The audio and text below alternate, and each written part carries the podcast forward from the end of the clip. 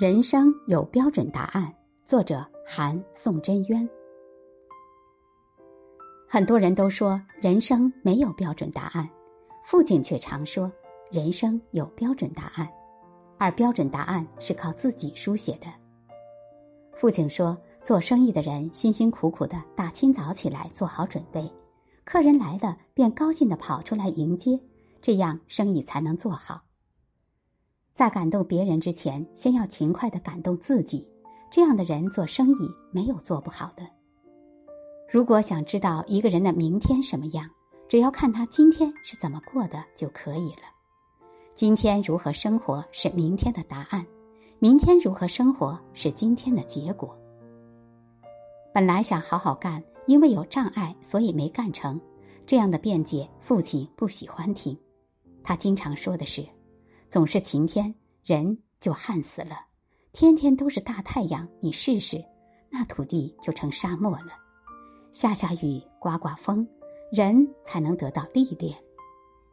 父亲对因事业失败而哭泣的哥哥说：“你的人生还没有结束，将来还可以东山再起。”他说：“人生中最艰苦的不是坏天气持续的时候，而是万里无云的时候。”有坏事临头，这就是人生。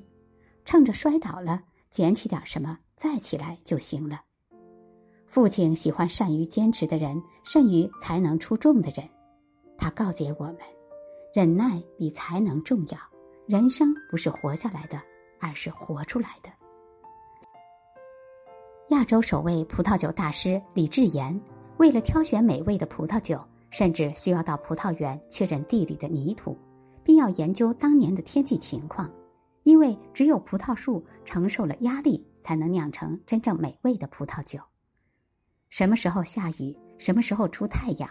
如果那一年的天气太规律，那么葡萄酒的味道是比较平淡的。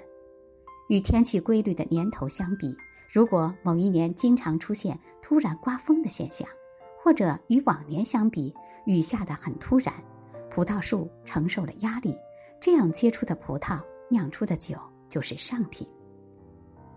如同葡萄树承受了压力，其结出的葡萄才能酿出美酒。人也是如此，真正活得精彩的人是战胜困难的人。